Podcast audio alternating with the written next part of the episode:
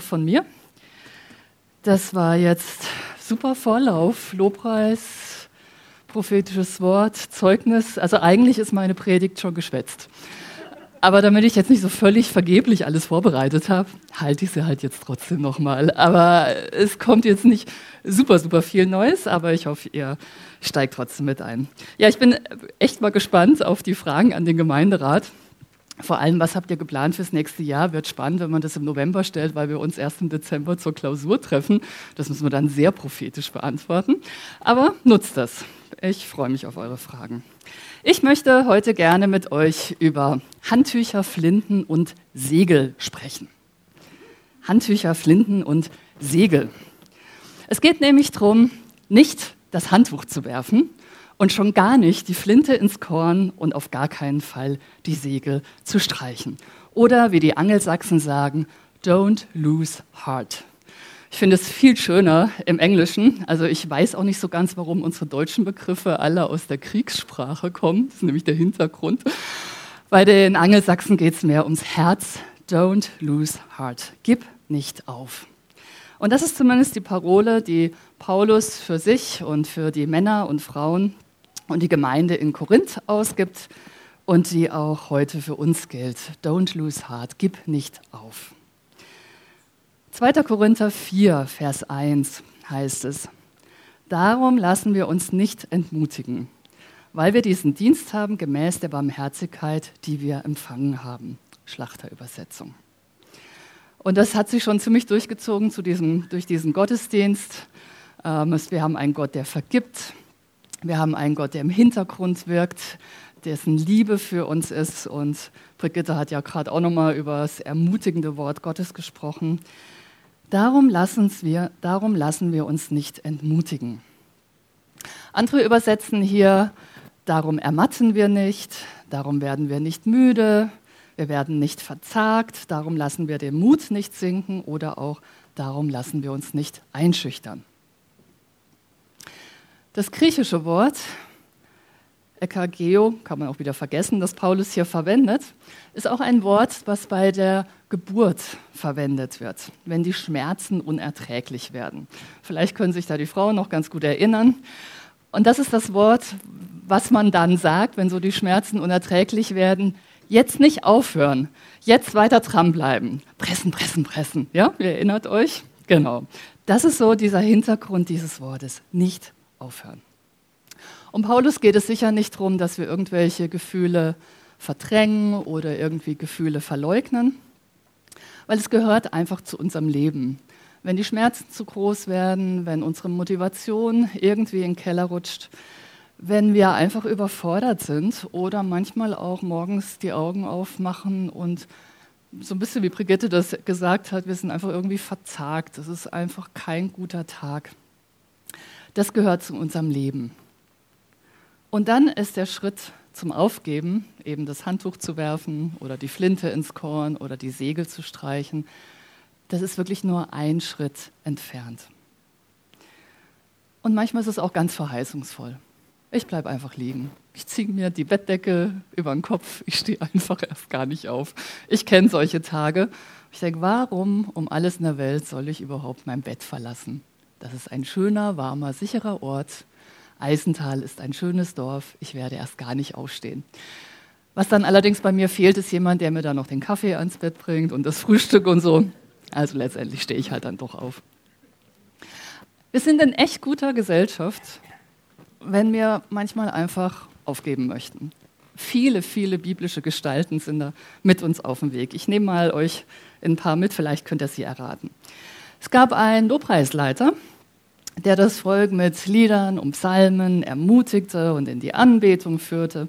Und er war auch ziemlich nah dran, das Handtuch mal zu werfen, weil er gesehen hat, wie die Gottlosen immer reicher und fetter wurden und wie es den Frommen immer schlechter ging. Nicht David, diesmal war es Asaf. Ein anderer biblischer Charakter litt an seinem eigenen Wesen. Er hatte ein cholerisches und durchaus auch gewalttätiges Verhalten und er litt auch an seiner sexuellen Gebundenheit, war auch dran aufzugeben, Samson. Es gab eine junge Frau, die ihrem Chef einen Gefallen getan hat. Doch nur kurze Zeit später nahm er ihr das Übel, missbrauchte sie, feuerte sie und überließ sie der Obdachlosigkeit. Hagar. Und das vielleicht ultimative Beispiel, ein Mann, der seine Familie verlor, Haus, Hof, Grund, Vermögen, seinen Ruf, Hiob. All diese Leute und viele, viele mehr hatten zwei Dinge gemeinsam. Das eine, dass sie in der Versuchung standen, aufzugeben, zu verzagen, überfordert zu sein, entmutigt zu werden. Und jeder von ihnen auf ganz unterschiedliche Art und Weise hatte eine Begegnung mit der Treue Gottes, hatte eine Begegnung mit Gott selbst. So ähnlich wie das, was Brigitte sagte, da hat das Wort Gottes zu ihr gesprochen, aber natürlich inspiriert durch den Heiligen Geist. Gott selber begegnet ihr. Gott selbst hat diese Menschen ermutigt und sie gestärkt inmitten der herausfordernden Zeiten. Und nicht bei allen diesen Charakteren ging das Leben danach leicht weiter, aber sie waren ermutigt für den nächsten Schritt. Und das führt uns so zur Schriftstelle von heute. Paulus schreibt an die Gemeinde in Korinth. Und bei Facebook kann man ja so verschiedene Beziehungsstaaten, Stadien, Statusse, keine Ahnung, was die Mehrzahl von, egal. Auf jeden Fall kann man das einrichten. Und Paulus und die Gemeinde in Korinth würde man wahrscheinlich sagen, es ist kompliziert. Die Korinther und Paulus hatten irgendwie nicht so das beste Verhältnis.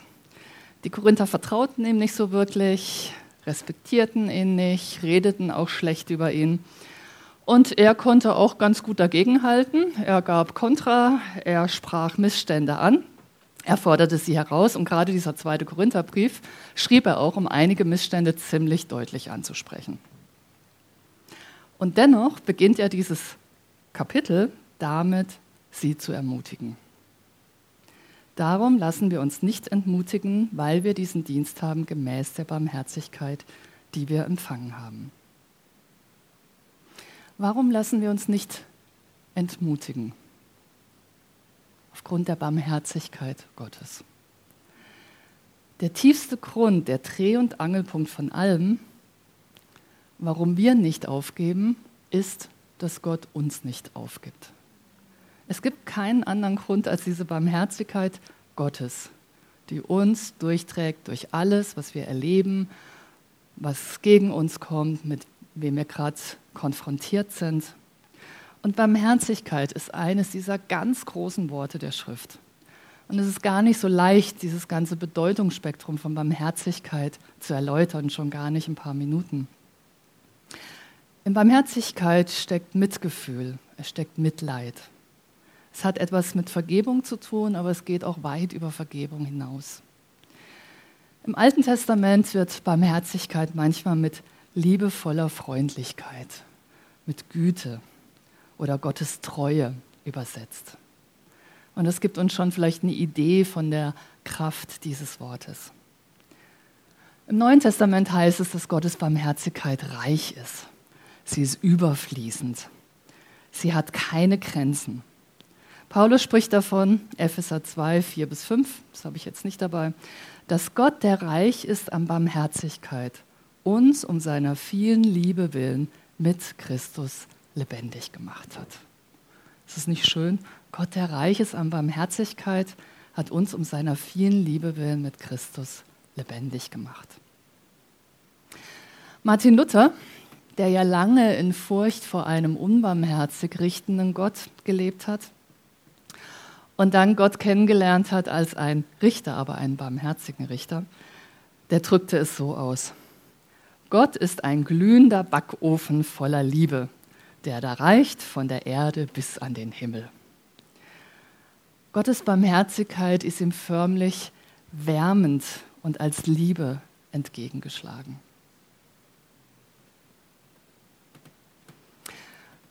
Gott selber ist dieser erbarmende Samariter, der zu uns kommt, der uns wieder aufhebt, der unsere Wunden versorgt und der für unsere Wiederherstellung den Preis in der Herberge zahlt. Und vielleicht gibt es nirgendwo sonst einen größeren Augenblick oder ein, eine tiefere Erkenntnis, was Barmherzigkeit heißen kann, als wenn wir aufs Kreuz schauen und dann Jesus sehen, wie er mit ausgestreckten Armen sagt, Vater, vergib ihnen. Sie wissen nicht, was sie tun. Wie barmherzig ist es. Sie wissen nicht, was sie tun. Vielleicht hat es sich auch irgendwie in letzter Zeit vom Pferd runtergehauen oder Esel oder aus der Kurve getragen, wie diesen, diesen Menschen, der da seinen Weg zog und unter die Räuber gekommen ist. Paulus hat genau dasselbe erlebt, auch ihn hat es vom Pferd runtergehauen, als Jesus ihm begegnet ist. Und es ist total egal, ob dich einfach irgendwelche Lebensumstände aus der Kurve getragen haben oder vielleicht, weil Gott gesagt hat, nee, warte mal, dieser Weg ist nicht so gut. Aber was Gott immer machen wird, sich herabbeugen, deine Wunden versorgen, dich wieder aufrichten und alles tun und alles zahlen, was für deine Wiederherstellung notwendig ist. Gott ist großzügig, freigebig, beständig. Seine Güte, sein Erbarmen ist jeden Morgen neu. Du kannst gar nicht so viel aufbrauchen, dass am nächsten Tag nichts mehr von Gottes Erbarmen übrig wäre. Kennt ihr den Unterschied zwischen Tortenmenschen und Keksemenschen? Ich habe es wahrscheinlich ja schon mal erzählt. Falls nicht, müsst ihr halt. Ihr seid ja vielleicht genauso vergesslich wie ich, dann erzähle ich es einfach nochmal. Keksemenschen sind solche Menschen, die haben eine Packung Kekse. Und sie sagen, damit es jetzt ganz gerecht zugeht, kriegt jeder einen Keks. Kirsten kriegt einen Keks, Christina kriegt einen Keks, Jeremy kriegt einen Keks, Corinna kriegt einen Keks, beim Olli muss ich es mir noch überlegen, doch er kriegt auch einen Keks. Kekse-Menschen. Tortenmenschen sagen, pff, ein Keks. Das ist doch nicht Gerechtigkeit. Gerecht ist, wenn jeder das kriegt, was er braucht. Du möchtest ein Stück Torte, du möchtest zwei, du möchtest die ganze Torte. Bitteschön weil es gibt unendlich viele Torten. Gott ist kein Keksegott. Gott ist ein Tortengott. Also wenn ihr das irgendwie deinem Arbeitskollegen morgen sagt, worum es in der Predigt ging, müsst ihr diesen Satz ein bisschen erklären, aber ich glaube, ihr versteht ihn. Und die gute Nachricht ist, weil Gott eben ein Tortengott ist, großzügig ist, verschwenderisch ist, gerne gibt, überfließend gibt, müssen wir auch nicht knickerig sein müssen wir auch nicht knausern. Weil wir dürfen auch Barmherzigkeit weitergeben. An wen? Erstmal an die Menschen, mit denen du zusammen bist. Deine Familie wird es dir sehr danken, wenn du ihnen nicht jeden Fehler aufs Brot schmierst, sondern wenn du über manches einfach mal barmherzig hinweggehen kannst. Deine Arbeitskollegen werden es sehr schätzen, wenn du einfach barmherzig mit ihrem Unvermögen umgehen kannst. Wir als Gemeinderat schätzen das sehr, wenn ihr mit uns barmherzig seid, was ihr seid. Das ist super. Aber auch den Menschen gegenüber, die einfach eine ganz andere Ansicht haben als wir. Politisch oder gesellschaftlich oder wie man mit dieser Corona-Situation umgehen soll. Auch denen dürfen wir einfach Barmherzigkeit entgegenbringen. Menschen, die ganz andere Schritte in ihrem Leben unternehmen, als wir das vielleicht für gut erachten. Kennt ihr das, dass man manchmal so ganz bestimmte Vorstellungen hat beim Leben anderer Menschen, wenn man das so anschaut, dass man denkt, ah ja Mann, also wenn du nur das und das und das machen würdest, in der und der Reihenfolge, also dann wird es dir echt besser gehen. Blöde ist, der macht das halt nicht. und dann setzt Barmherzigkeit an. Ja, der darf auch ganz andere Schritte machen oder gar keinen.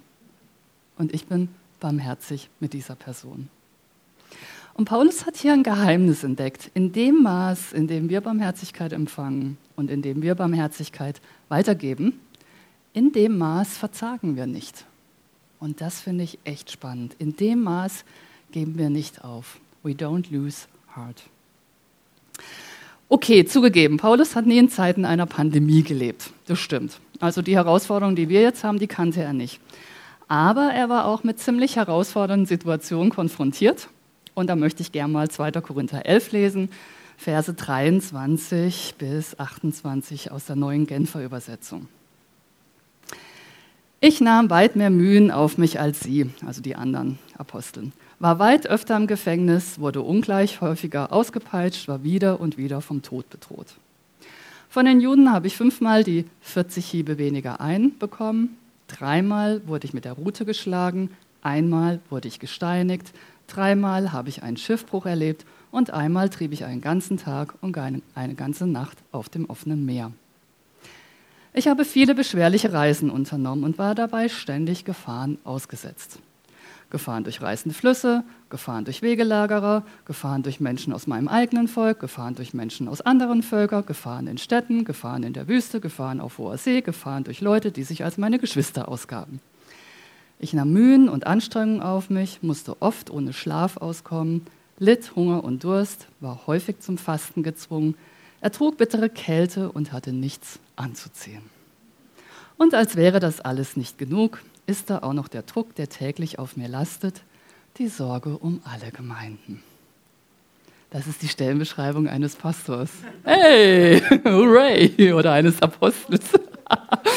Also ähm, Bewerbung für dieses Amt nachher bei mir. Ich stehe an der Infotheke. Man könnte nicht sagen, dass man nicht wüsste, auf was man sich einlässt. Also unseren Pastoren in Deutschland und Apostel würde ich sagen, geht schon ganz gut. Man könnte jetzt nicht sagen, dass Paulus keine Härten und Nöten und Schwierigkeiten erlebt hat, wahrhaftig nicht. Aber irgendwie war er in der Lage, sie zu überwinden und sich nicht unterkriegen zu lassen. Und ich möchte drei Aspekte euch noch mitgeben, vielleicht so für die nächste Woche. Was hat ihm dabei geholfen?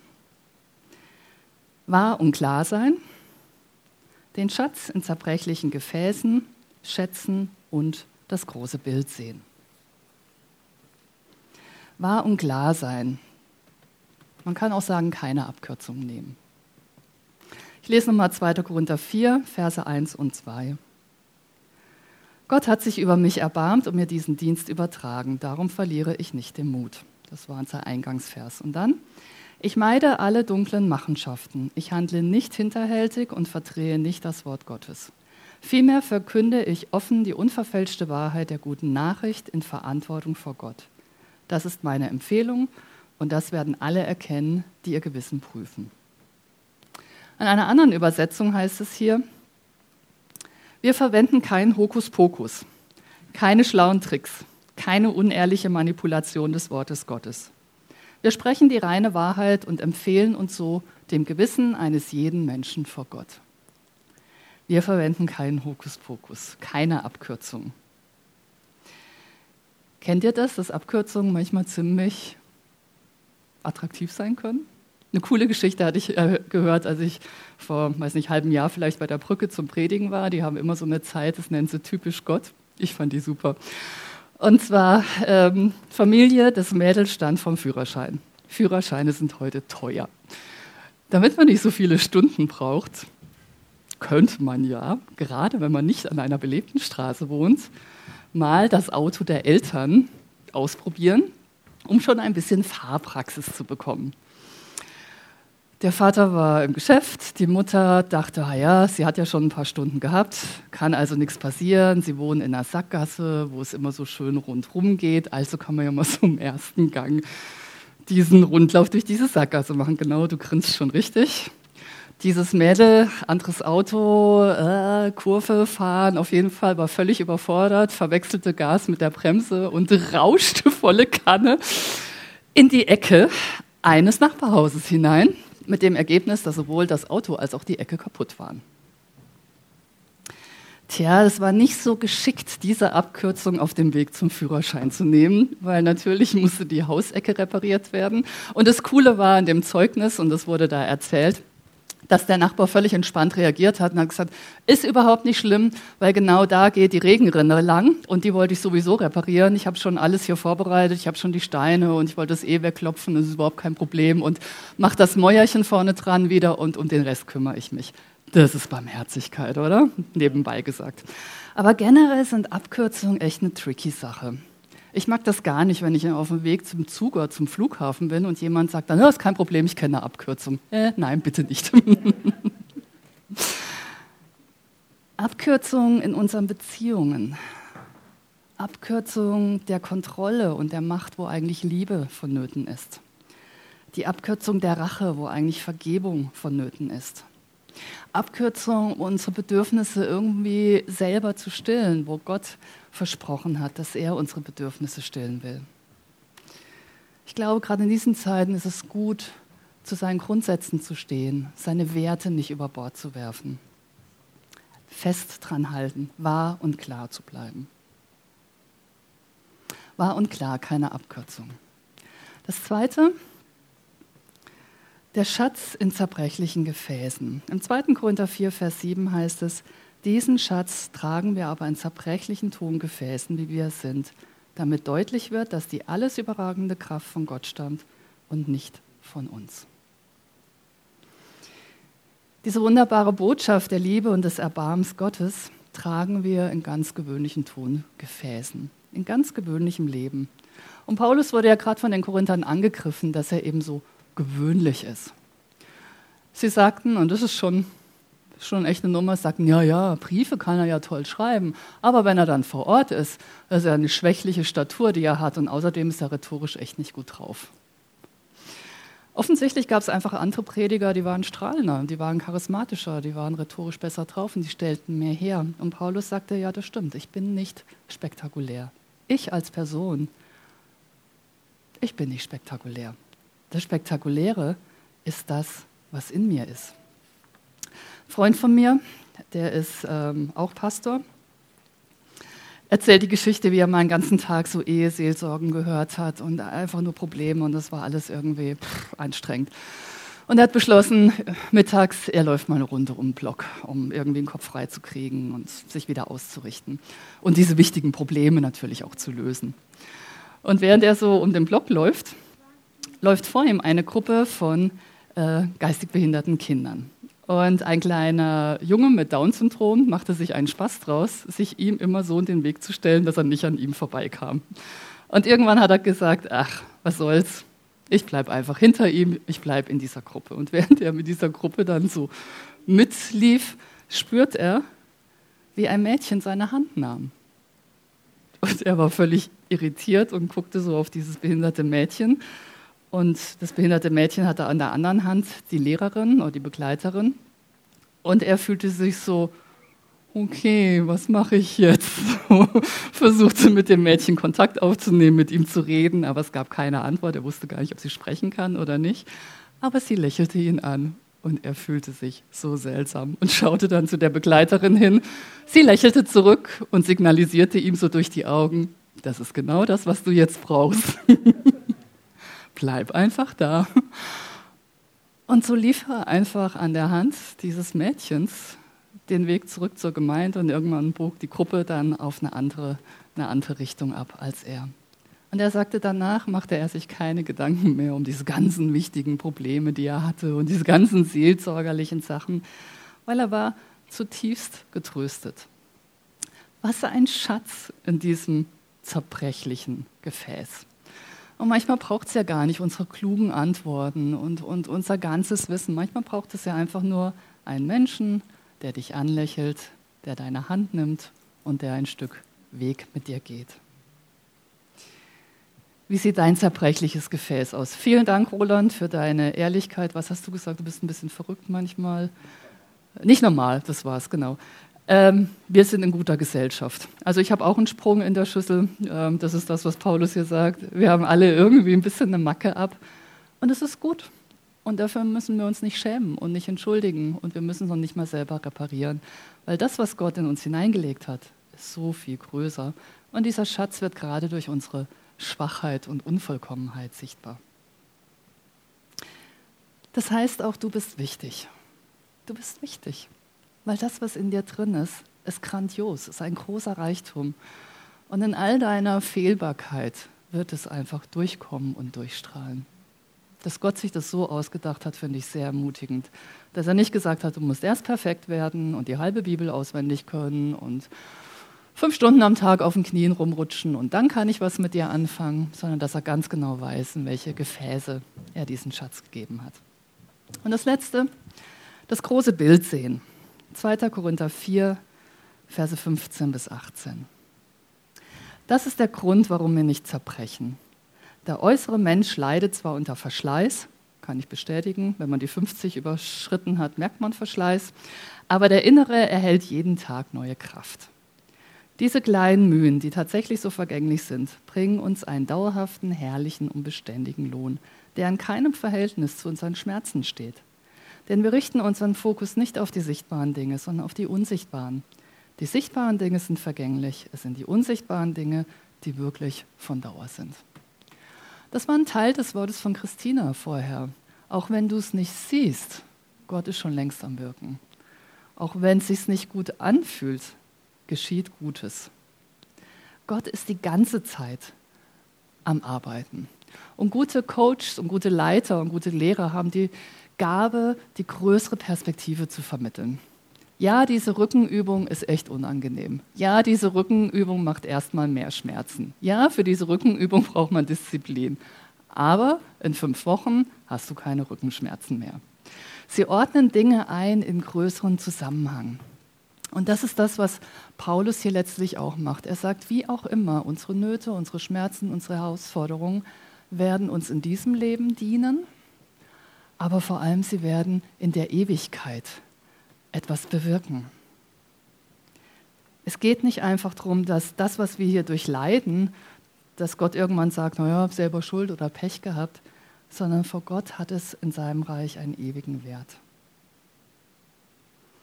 Und ich bin froh für diesen Abschnitt aus dem 2. Korinther 4.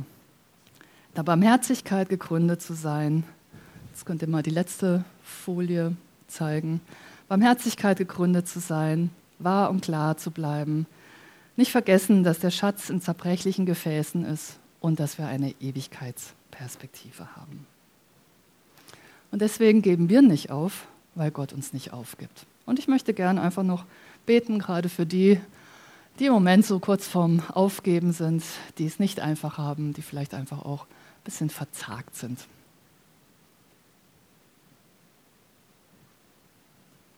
Himmlischer Vater, ich danke dir, dass du ein zutiefst barmherziger Gott bist.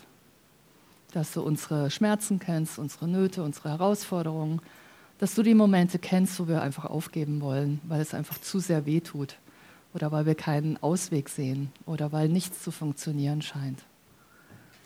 Und ich danke dir, dass wir festhalten können, weil du uns festhältst. Und auch wenn wir es nicht sehen, du bist am Werk. Und ich bitte dich, dass du jeden, den das betrifft, neu mit deiner Barmherzigkeit und deiner Liebe und deiner Gnade berührst, jetzt in diesem Moment. Dass Menschen neu diese Auferstehungskraft empfangen können. Neu den Mut, den du schenken willst. Zumindest für den nächsten Schritt und dann den nächsten und den nächsten. Vater, wir preisen dich dass ich bei dir alles wenden kann und dass du es auch gerne tust. Ja, dafür beten wir dich an. Amen.